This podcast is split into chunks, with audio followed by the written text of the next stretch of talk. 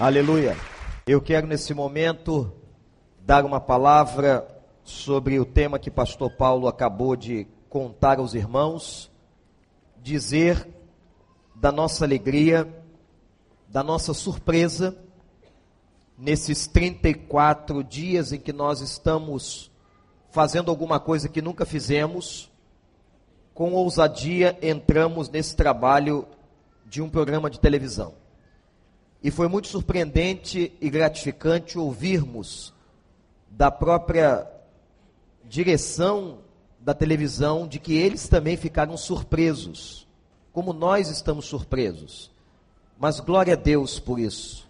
Uma surpresa tão positiva. 32 mil pessoas por dia. Meus irmãos, o índice total indicou 460, 470 mil acessos na televisão naquele horário. Se nós temos um dever de evangelizar numa igreja deste tamanho, deste porte, como que uma igreja como esta pode ficar fora das mídias de extensão evangelística? Seja internet, seja o rádio, seja televisão. Eu louvo a Deus. Já disse aqui que tudo isso é para a glória de Deus, e quando eu vejo isso, a minha visão é de vidas sendo salvas. Eu agradeço muito a vida do irmão Reginato, que está nos dirigindo, coordenando esse programa, o irmão Cláudio Araújo, que é o nosso produtor, e também ao Paulo Castelo, todos os membros da igreja que estão trabalhando, é, dando de suas vidas profissionais também, para que esse programa seja abençoado. São 34 dias apenas e eu louvo a Deus. E eu gostaria de dizer à igreja que nós vamos avançar sempre com os irmãos. Sem os irmãos nós não vamos avançar a lugar algum. Mas cada vez que a igreja ampliar a sua visão, seja na televisão, seja no Casa Cap, os irmãos estão vendo a obra, os irmãos estão vendo para onde os nossos recursos estão indo, né? Essa semana a Ruth, nossa gerente financeira, me comunicou, nós mandamos as ofertas extraordinárias missionárias duas vezes ao ano, uma missões mundiais e outra de missões nacionais. Então, num período de seis meses, no início do ano, é de missões mundiais. No período de seis meses do segundo semestre, é de missões nacionais. E nós estamos enviando mais de 30 mil reais de ofertas especiais que entram durante os cultos, especificamente para missões nacionais a sustentar missionários no sertão, no interior. Então só posso louvar a Deus, irmãos. Nós só podemos louvar a Deus. Dizer louvado seja Deus pela obra da igreja. Seja onde for, seja ali em Vargem Grande, no Centro de Ação Social. O que os irmãos viram aqui é, é chocante, é emocionante. Ver aquelas crianças sendo presenteadas, vendo legumes e frutas sendo distribuídos. É sabermos da notícia da televisão, é sabermos notícias da obra missionária, que Deus possa nos dar a visão e eu tenho certeza que nós temos os recursos porque Deus nos tem dado em nome de Jesus, nós louvamos a Ele. Certo?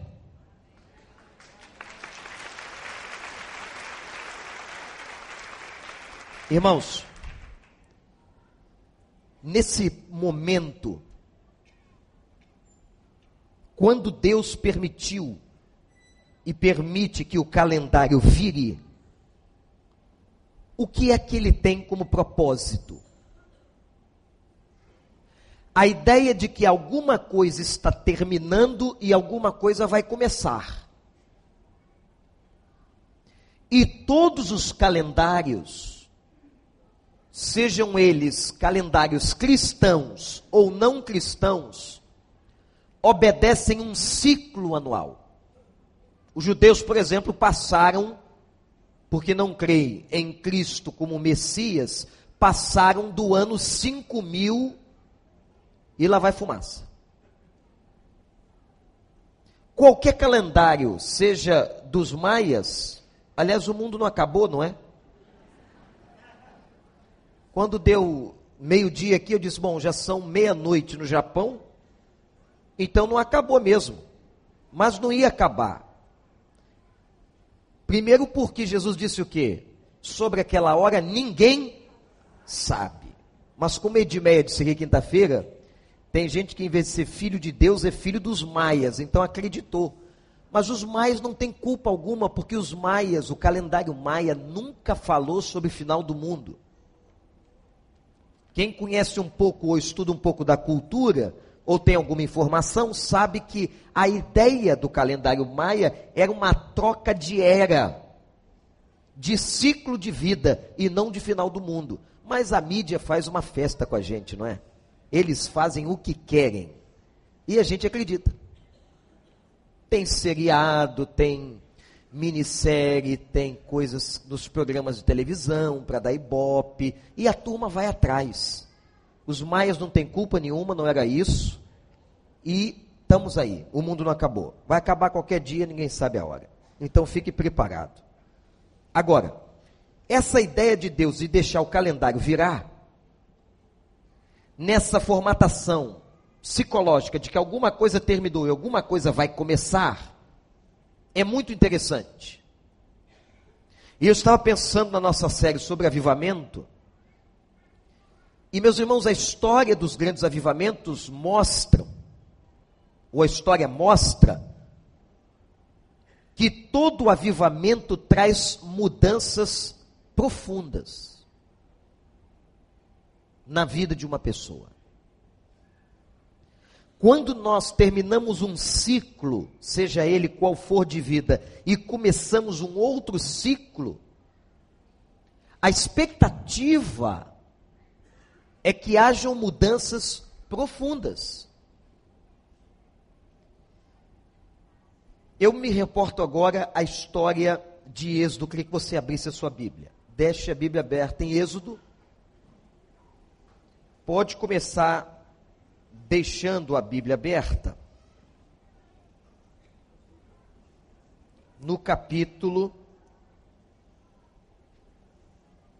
de número 8.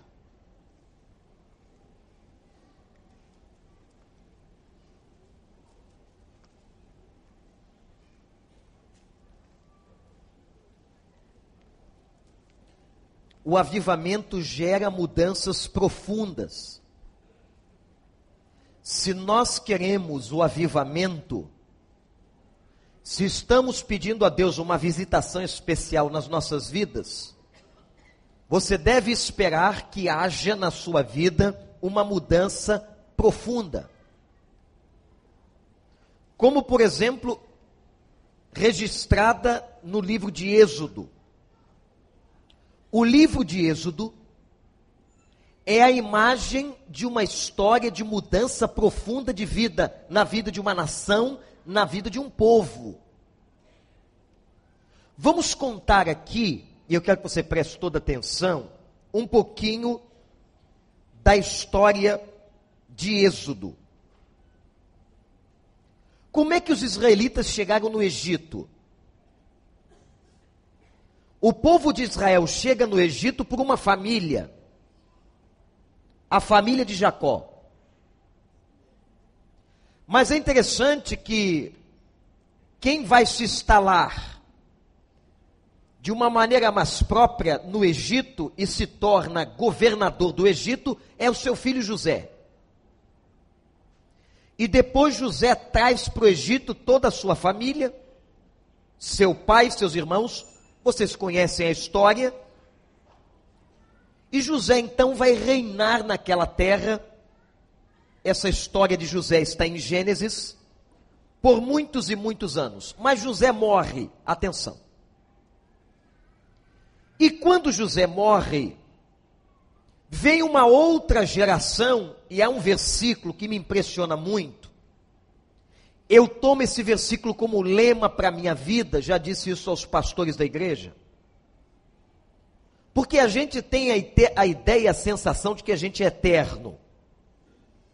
No sentido de que o que fazemos aqui ninguém esquece. Isso não é verdade. José foi um governador marcante, livrou o Egito da fome, mas quando ele morreu, a Bíblia diz assim: e veio uma geração que não conhecia José. Se Jesus não voltar e o mundo não acabar, um dia vão chegar aqui, daqui a uns 150 anos, vamos dizer assim, teve um pastor aqui chamado Vander. Tinha um outro também, um tal de Miqueias, está aqui na ata. Miqueias, nome até bíblico. Será que ele era crente? O que, que esse Vander fez? É, dilui na poeira do tempo. A nossa história como pessoas na terra dilui. Então não se iludam. Haverá uma geração que não conhece José. Haverá uma geração daqui a algumas décadas que não vai saber nem quem você foi. Você se torna um ilustre desconhecido. Alguns personagens de ata, outros nem personagens de ata serão. Isso é da vida. A geração que veio e não conhecia José, começou a se multiplicar no Egito. A geração e os israelitas sempre foram muito férteis, e a ideia da descendência é uma ideia muito forte na mentalidade do povo judaico. Por exemplo, hoje o povo europeu não está muito preocupado com descendentes, com deixar descendência. O índice de natalidade europeia é muito pequeno. Isso é uma questão de visão, de contexto, de cultura. Mas naquela época Israel tinha uma visão de descendência, de deixar os descendentes, e tinha sempre muitos filhos. Ora, depois que José morreu e aquela geração se multiplicou e cresceu, os governantes, os faraós do Egito, se sentem ameaçados. E dizem o seguinte: esse povo está crescendo muito. A melhor coisa que a gente pode fazer por esse povo é escravizá-lo. Porque eles estão crescendo demais, eles podem se tornar um povo muito forte, ameaçando o império egípcio. E assim foi feito. Os egípcios começaram a escravizar o povo de Israel. Vejam, um povo que José, membro deste povo, chegara ao governo do Egito. A Bíblia diz que os faraós colocaram aquele povo para fazer tijolos no debaixo do calor e do deserto que passava dos 50 graus. Aliás, esses dias nossos estão sendo bem quentes, não é? Estamos tendo dias no início do verão, começou sexta-feira, quentíssimos. Mas quem estiver sentindo muito calor, pensa um pouquinho no que está acontecendo em Moscou essa semana.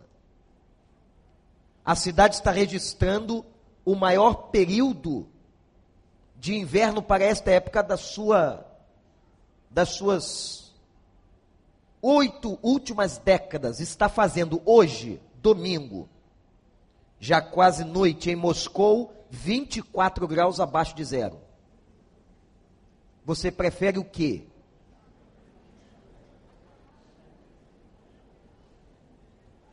No deserto do Iraque, que não é tão longe dali, Bagdá, Moscou não é tão longe, Agora está frio, mas já se registrou recentemente temperaturas de 70 graus Celsius. E moram pessoas lá. No Sudão, um país dificílimo, há uma região do planeta no Sudão que não chove. As casas, por exemplo, não têm telhado. Por quê? Não chove. Vai ter telhado para quê? Eles colocam toldos e tendas para se proteger do sol durante o dia. Tudo isso eu estou dizendo para falar para você o seguinte: pare de reclamar do calor. A gente reclama de tudo, não é? E agora, escravizados no sol forte fazendo tijolos, Deus vai anunciar que vai levantar um libertador daquele povo para tirar o povo da escravidão. Quem é, da escravidão? Quem é o homem? Hein? Vocês faltaram as aulas da escola bíblica nesse dia. Quem foi o homem que Deus levantou para tirar Israel do Egito? Moisés. O diabo atuou e Faraó mandou matar as crianças, lembra da história? Aí a mãezinha dele, diferente de muitas outras, não quis ficar com o bebê para ela, entendeu que o bebê precisava viver, botou o bebê num cestinho de junco e colocou no rio Nilo e o bebê foi embora. E ela chorando e vendo o bebezinho, olha mamãe, indo embora no cestinho. Mas a irmãzinha de Moisés vai seguindo o cesto. Até que aquela mulher da casa de Faraó vai ver o menino. Aliás, vai recolher o cesto e acha o menino. O menino é criado no palácio de Faraó. Mas quando aquela mulher protege aquele pequeno judeu, era providência de Deus. Impressionante como Deus age sem que nós saibamos. Enquanto você dorme, Deus trabalha. Deus age pela sua vida. Você crê nisso? Ele sustenta a sua vida, ele abençoa a sua vida enquanto você dorme. Aquele menino por ação de Deus, acaba sendo amamentado pela própria mãe. Porque a filha de Faraó manda buscar uma mulher judia que pudesse amamentar o menino, e a mulher foi a própria mãe do menino. Mas ele é criado no palácio de Faraó, ele cresce. E como é que Moisés cresceu? Cresceu vendo a opressão dos egípcios sobre os judeus por causa de toda aquela situação. E passou-se, meus irmãos, mais de 400 anos, o povo vivendo nessa situação. Gente, 400 anos. O nosso país tem um pouco mais de 500 anos. Imaginem um povo passar 400 anos debaixo da escravidão de uma outra nação. Ora, o que, que aconteceu? O povo se acostuma a ser escravo, o povo se habitua àquela situação toda. O povo estava ali sofrido. Moisés assiste um egípcio assassinar um judeu. Sabia já que Deus o estava chamando para libertar o povo, mas agora aquele povo teria que passar por uma grande e profunda transformação na sua história. E nós vamos ver aqui como que as forças do mal vão atrapalhar, ou vão tentar atrapalhar, melhor dizendo, vão tentar atrapalhar todo o projeto de Deus. Mas, meus irmãos, eu disse que todo avivamento traz grandes transformações.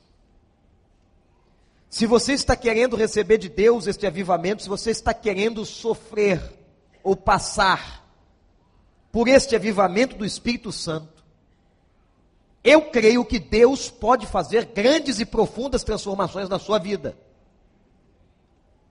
Deus pode fazer grandes e profundas transformações na nossa vida, como pessoas, como família e como igreja. Mas para isso nós temos que estar vigiando. Por quê?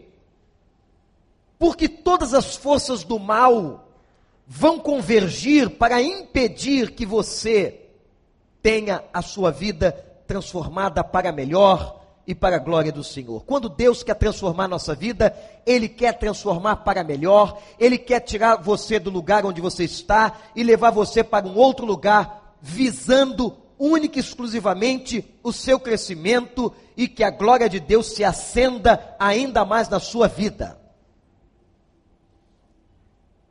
Mas me impressiona aqui o que aconteceu no processo quando Israel vai começar a ser liberto por, por Deus do cativeiro egípcio.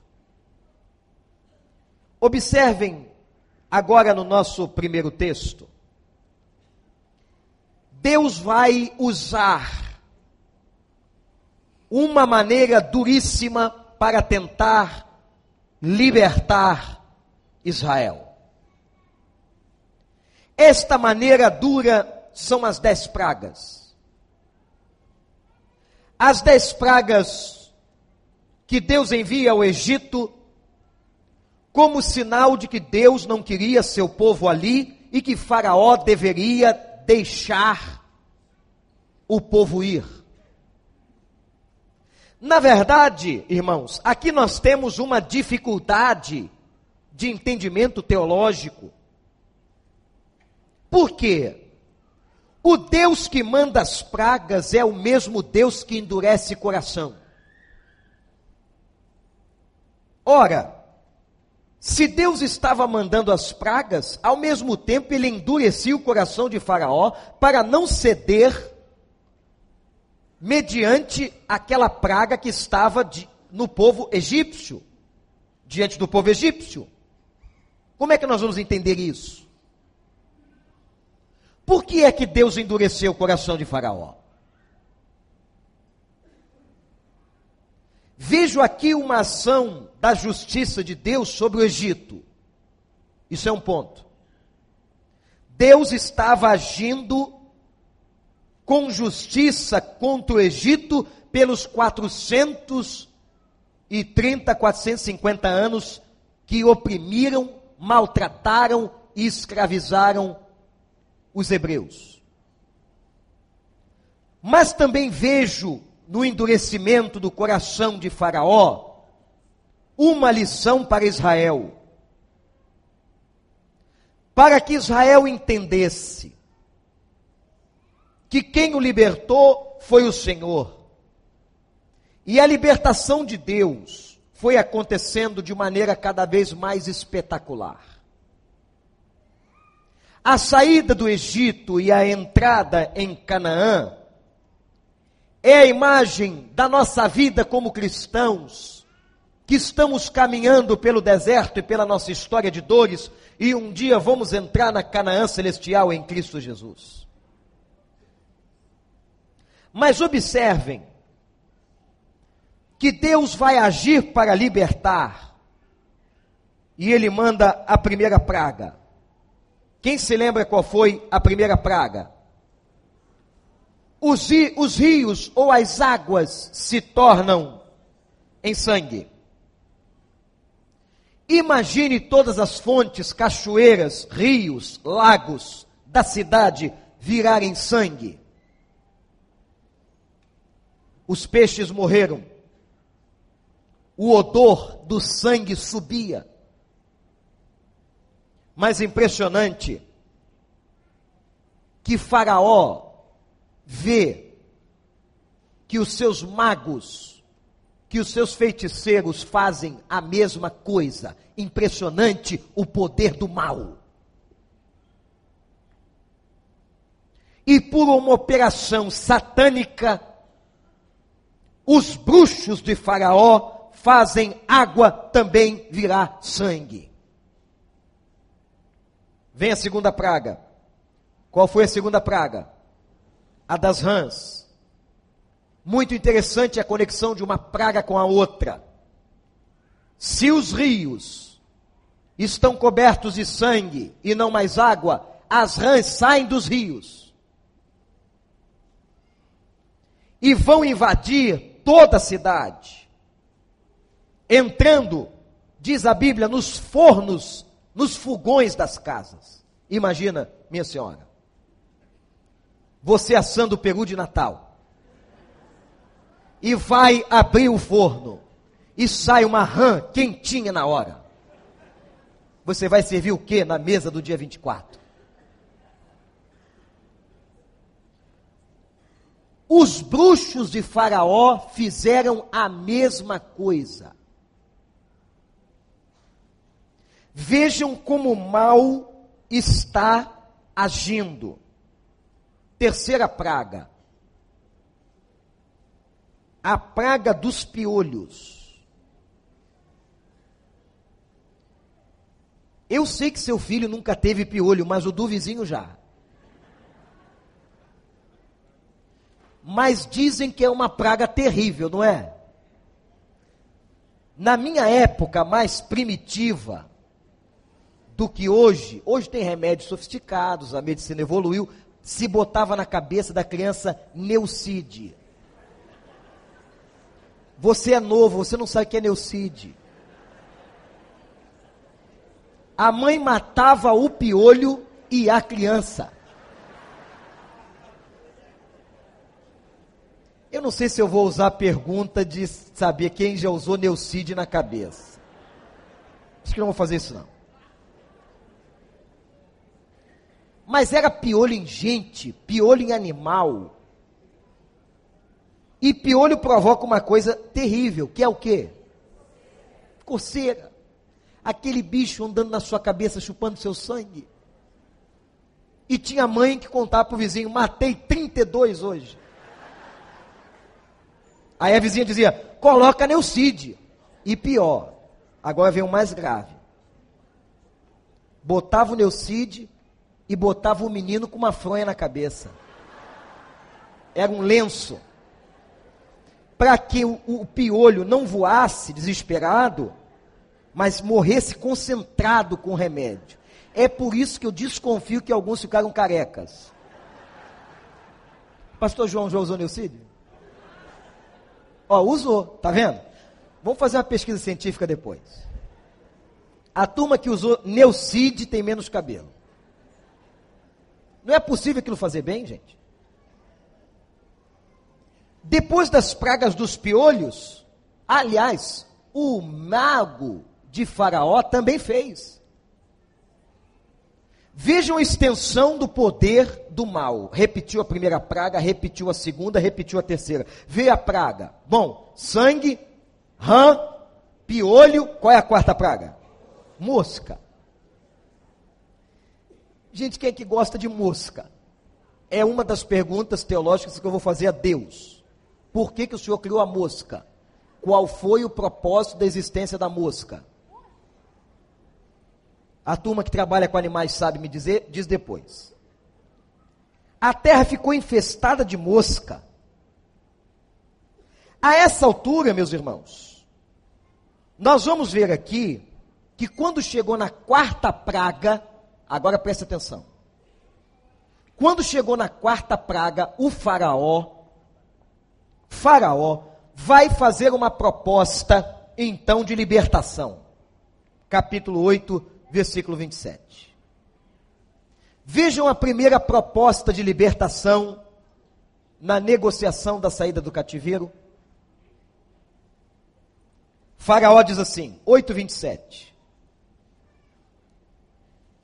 Faremos três dias de viagem pelo deserto, disse Moisés.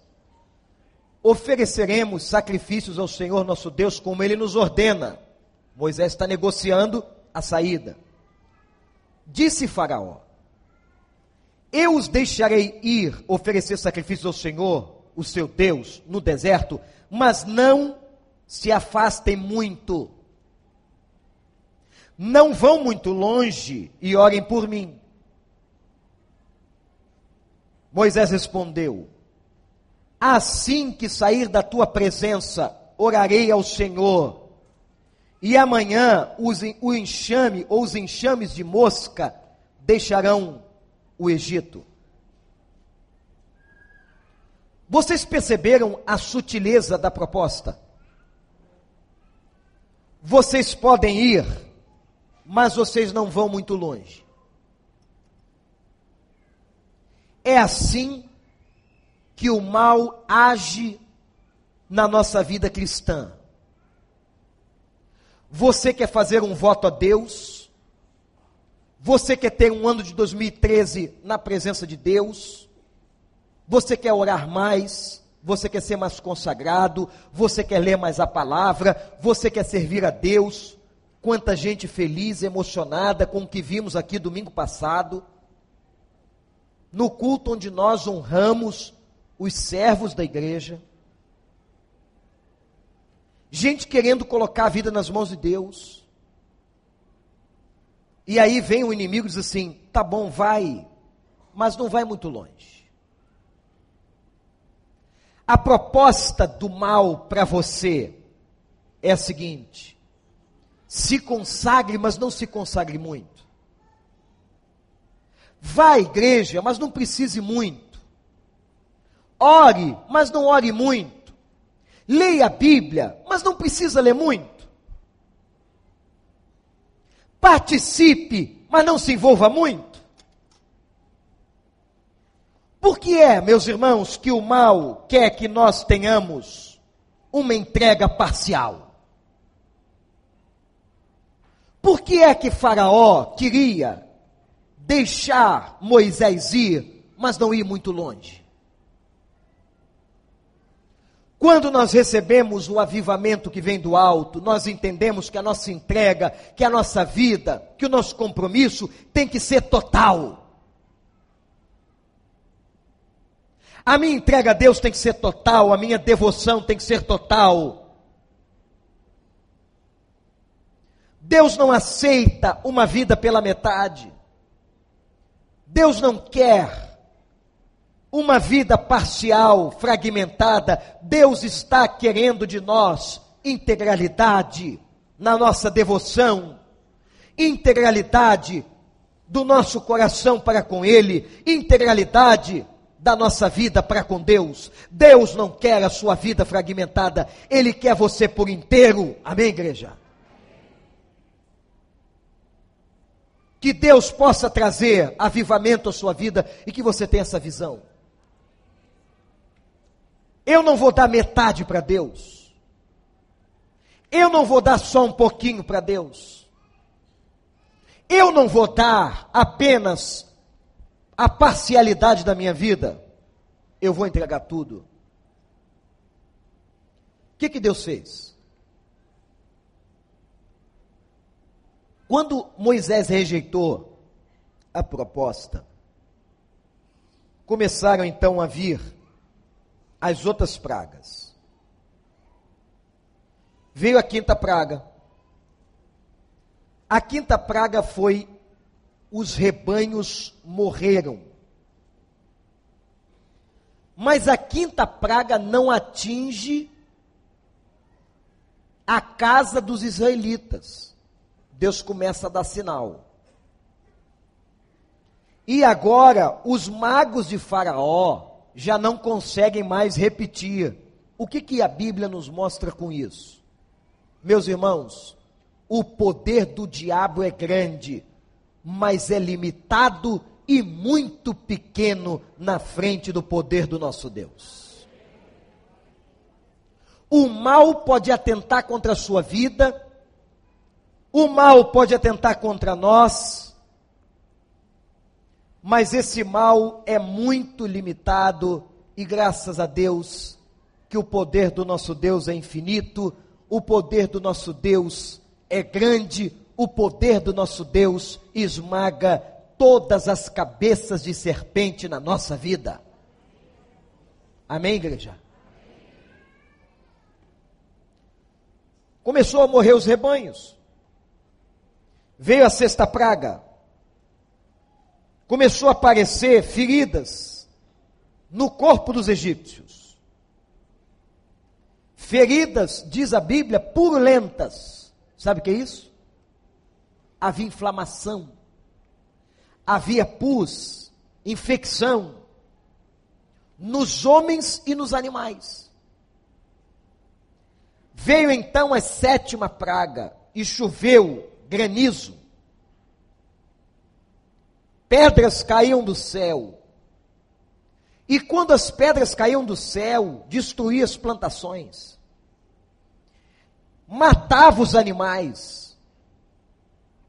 Era já a sétima praga. Quando Faraó faz a segunda proposta. Estão lembrados da primeira? Qual era a primeira? Vão mas não vão longe, não. Fiquem por aqui. É assim que o mal quer que você faça. Eu até deixo você ir na igreja, mas não se envolve muito, não. Quanta gente diz para nós, pastor, eu não quero é compromisso. Me deixa aqui assistindo o culto. Eu não quero envolvimento. A segunda proposta de Faraó está no capítulo 10. Capítulo 10, versículo 8. Depois de sete pragas, ele diz assim: Então Moisés e Arão foram trazidos de volta à presença do Faraó.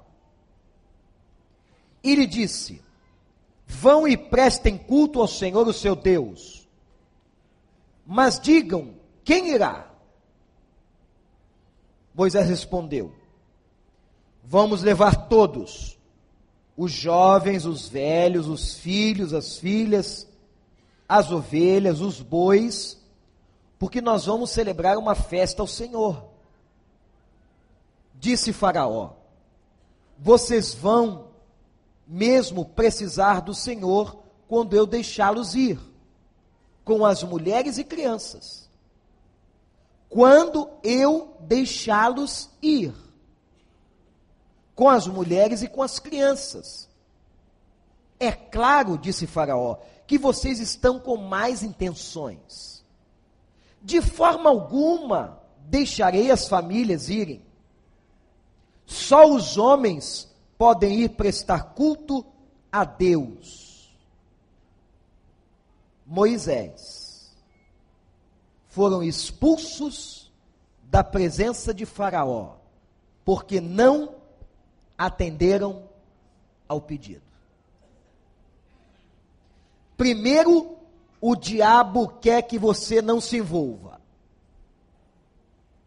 A segunda coisa que ele quer fazer é dividir sua casa. Dividir sua casa. Ele queria deixar os homens adorarem, mas as mulheres e crianças não. Ele pensou que aquilo era um projeto, uma trama e naquele momento, irmãos, Moisés vai responder: não. Eu quero levar os meus filhos, as esposas. O inimigo continuará lutando contra nossas famílias. Às vezes, irmãos, com estratégias até internas, dividindo os filhos, dividindo famílias. Eu tenho me deparado com alguns casos de pessoas que sempre acham por aí igrejas sem ética, que ficam querendo chamar e pescando no aquário, chamando crentes de outras igrejas em vez de ganhar almas para Jesus, que às vezes eles pegam, capturam uma criança, um adolescente, um jovem, e a família numa outra igreja e ficam querendo cooptar a criança, o adolescente, o jovem, causando distúrbio na própria casa. Isso pode ser uma ação do mal para dividir sua família. Não tenham dúvidas, irmãos, que a ação e o ministério do diabo é arruinar as nossas famílias por isso que 2013 tem que ser um ano de muito mais oração que 2012. Nossos quartos têm que ser muito mais altar para Deus. Não vai dormir sem se ajoelhar. Se você puder se ajoelhar. Não vai dormir sem abençoar seus filhos. Não vai dormir sem interceder pelo seu cônjuge. Porque o diabo, nosso adversário, está ao derredor. Buscando quem? Quem? A quem possa tragar.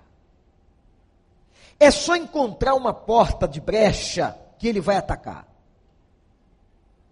Vamos, em nome de Jesus, e por Jesus, fechar todas as portas da nossa casa Mas não é fechar colocando o versículo pendurado, não. Isso muitas vezes é só misticismo.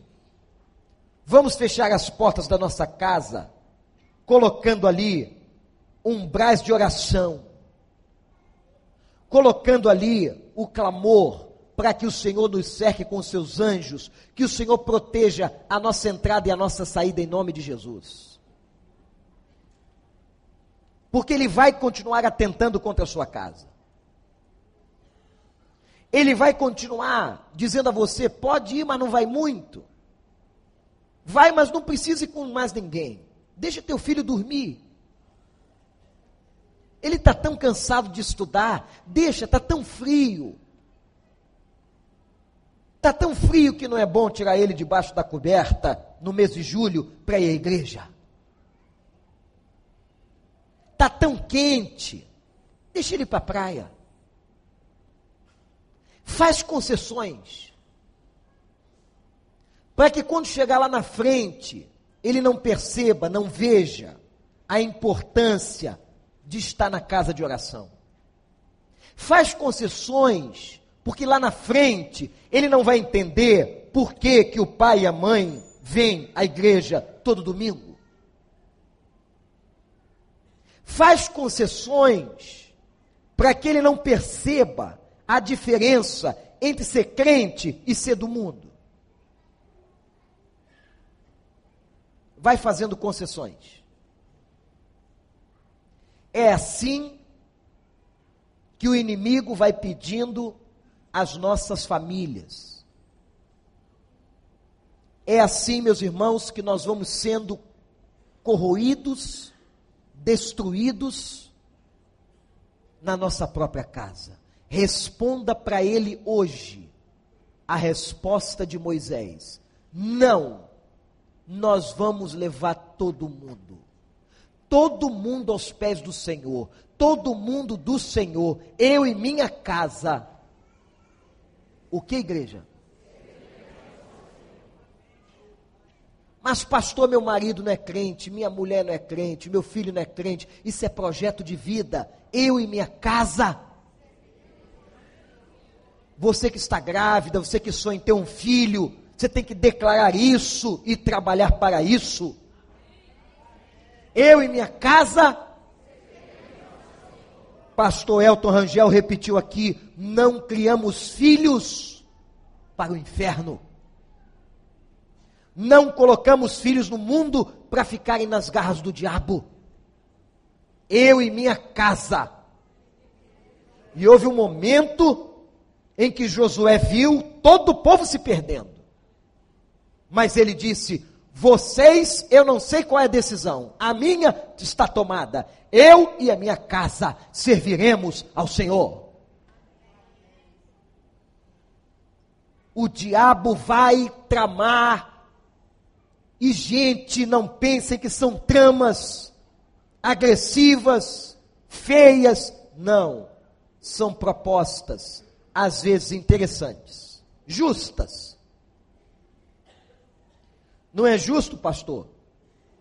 Eu deixar meu filho descansar no domingo? É, é justo. Trabalhou tanto, fez prova final agora do Enem. Não é justo que depois de tanto sacrifício para passar no vestibular, eu dei um carro zero para ele poder ir para as baladas de madrugada? É. E assim as concessões vão acontecendo, as coisas vão corroendo o coração, e você continua vindo domingo à igreja, e ele não. E depois nós precisamos constituir um ministério de intercessão pelos filhos. Como as Déboras. Ministério que a MPC do Brasil divulga, onde mães oram pelos seus filhos. E muitos deles, e a maioria das mães que vão lá, a maioria, tem seus filhos longe de Deus. Pode ir, Moisés. Mas as crianças e as, as mulheres não vão, vão ficar aqui comigo. Você vai deixar? Você aceitaria uma proposta dessa? Moisés disse não. Vem a oitava praga. Qual foi a oitava praga? Um enxame de gafanhotos. Vem a nona praga, as trevas. A noite tomou o Egito como nunca se viu. Na nona praga, veio a terceira proposta. Capítulo 10, 24. Faraó mandou chamar de novo pela terceira vez a Moisés e disse: Podem ir, prestem culto ao Senhor, deixem somente as ovelhas e os bois. As mulheres podem ir, as crianças podem ir, como você queria, Moisés. Moisés disse: Não. Tu mesmo nos dará os animais para o nosso sacrifício. Além disso, versículo 26, os nossos rebanhos vão conosco, nem um casco, nem uma unha de animal algum será deixado. Que, que Faraó agora está pedindo? os bens. Vocês percebem onde é que o diabo atua? Primeiro, ele diz assim: ele pede o compromisso. Vai, mas não vai muito. Vai, mas não vai muito. Depois, ele pede a família. Agora ele pede os bens. E Moisés diz assim: não vai ficar aqui nem uma unha de um animal. A terceira área que Satanás vai tentar destruir da sua casa, da sua família, são seus bens. É o que você tem. E meus irmãos, a Bíblia fala na história de Israel do gafanhoto que corroeu a plantação.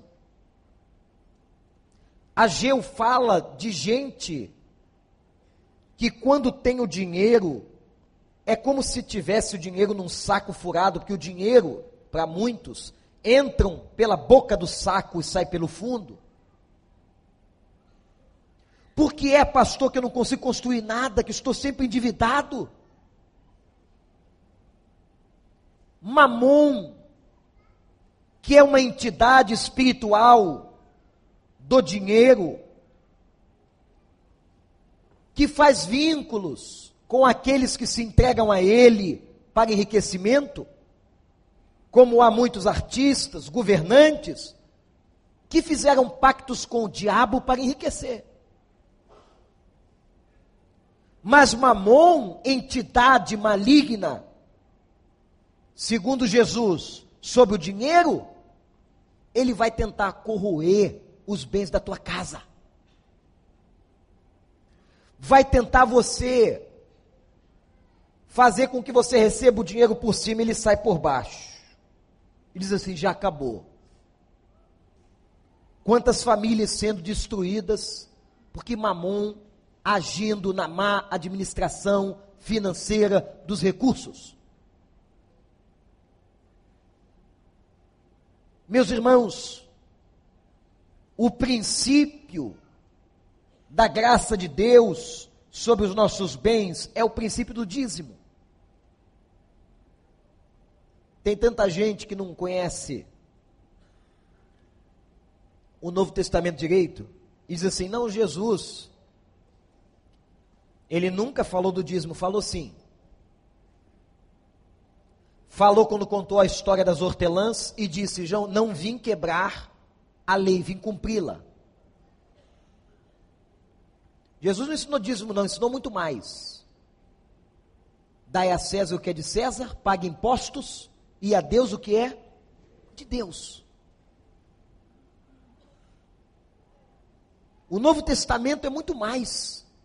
Que Paulo diz que é o coração, que é a vida, que é tudo. Você consagrou seus bens a Deus? Na hora que você vai comprar alguma coisa ou vender alguma coisa, Deus participa?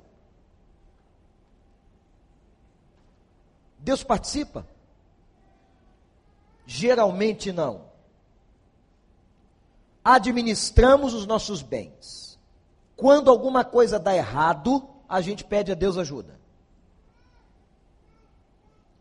Não colocamos a mão de Deus e o dedo de Deus no processo, tem que colocar Deus no processo. Vai comprar alguma coisa de grande vulto financeiro, bota Deus no processo. Pode ser um carro, uma casa, seja o que for, bota Deus no processo. Vai abrir uma sociedade, bota Deus no processo. Senhor, é a tua vontade, é o melhor, eu não vou me machucar lá na frente. Qualquer coisa material que você for fazer, coloque Deus no processo. Vai reformar a casa, coloque Deus no processo. Nós somos muito iludidos pelos olhos. O carro novo é maravilhoso, quem não quer ter? Um carro zero, aquele cheirinho de novo. Quem não quer ter uma linda mansão, uma casa reformada? Mas a pergunta é simples: por que nós não colocamos Deus no processo? É isso que o Senhor quer? Irmãos, aqui estão três áreas que Deus quer agir, mas Satanás também quer. O inimigo, Faraó, tipificando aqui o inimigo, quer tocar na sua vida, primeiro no seu compromisso com Deus, ore, mas não ore muito, leia, mas não leia muito, vá à igreja, mas não vá muito. Vai, mas não vai longe. Não vai muito longe, não. Tá bom assim. Você já cumpriu seu dever religioso. Segundo, você vai, marido, mas as mulheres ficam. Os filhos ficam. Não. Tem que ir a família toda para a presença do Senhor. E se você não tem a família toda ainda, é projeto até a morte. Eu quero ter a minha casa servindo ao Senhor. É o meu projeto. E terceiro, os seus bens, a sua riqueza, o pouco que você herdou, o pouco que você tem, ou muito que você tem. Deus tem que estar no processo. O final da história vocês conhecem. Veio a última praga, porque Moisés disse não. Faraó endureceu. E veio a última. Qual foi a última? A morte. Aí tocou no filho de Faraó. E quando toca no filho da gente, a coisa muda de figura. Quando ele viu o menino morto, ele mandou Moisés, as mulheres, os filhos, os bens, os bois, saiam daqui. Deus liberta o povo, ainda vem um endurecimento para a disciplina? E Moisés passa com os pés a seco pelo Mar Vermelho, enquanto todo o exército egípcio com Faraó vão morrer afogados. que esse seja o fim para todos nós. O fim da vitória. E que todo o inimigo espiritual da nossa vida morra afogado no fundo do mar. Mas, gente, o avivamento que estamos pedindo quer trazer para nós mudança, transformação total. Mas não entra nessa proposta do mal, não. Não diga para o mal, ou não pense que o mal não quer. O mal quer destruir. E ele quer destruir essas três áreas tão importantes da sua vida. Mas agora, nesse momento, nós vamos clamar e vamos declarar: nós sairemos para um ano de 2013 melhor. Nós vamos nos transformar pelo poder de Deus, pela graça, e vai todo mundo, vai toda a família, vai tudo que somos e tudo que temos para a presença do Senhor.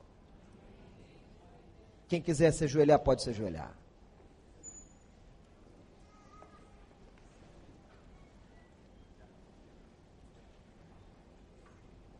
Não deixe nada no Egito. Diga a Deus, Senhor, eu quero ter uma vida melhor, transformada, avivada, de intimidade, Senhor.